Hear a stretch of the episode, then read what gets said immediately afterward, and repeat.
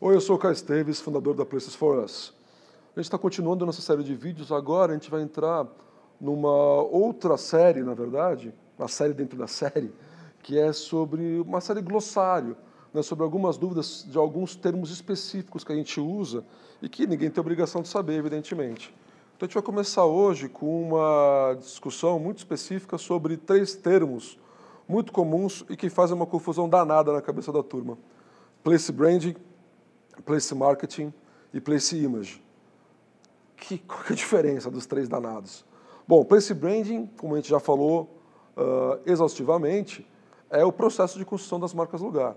Né? Identificação das vocações, potencialização das identidades, fortalecimento dos lugares. Ou seja, é o processo, é a parte do, do, do processo, portanto, que olha para dentro, que olha para as pessoas, para o lugar, que está preocupado com dentro daquele, com a parte de dentro daquele lugar.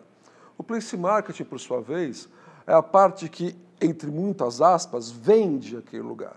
Então está preocupado com a parte de fora daquele lugar. Como comunicar e como vender os ativos, os atributos daquele lugar para as outras pessoas.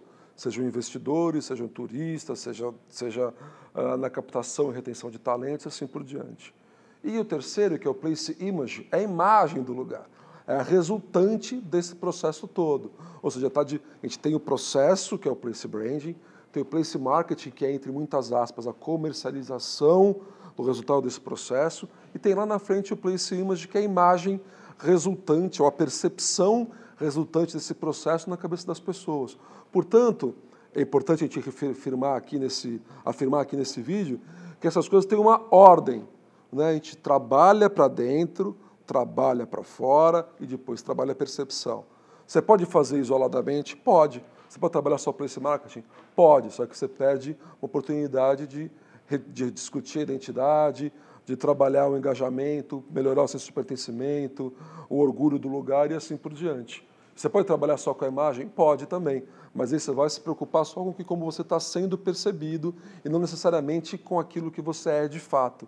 A gente já sabe, já sabe que um dos principais problemas essa decepção de a gente esperar muito de um lugar e quando chegar lá, aquele lugar não será nada daquilo que você imaginou. Isso é muito fácil quando a gente aluga, quando a gente, aluga. Quando a gente escolhe um hotel, por exemplo, na internet. A gente escolhe pela fotografia.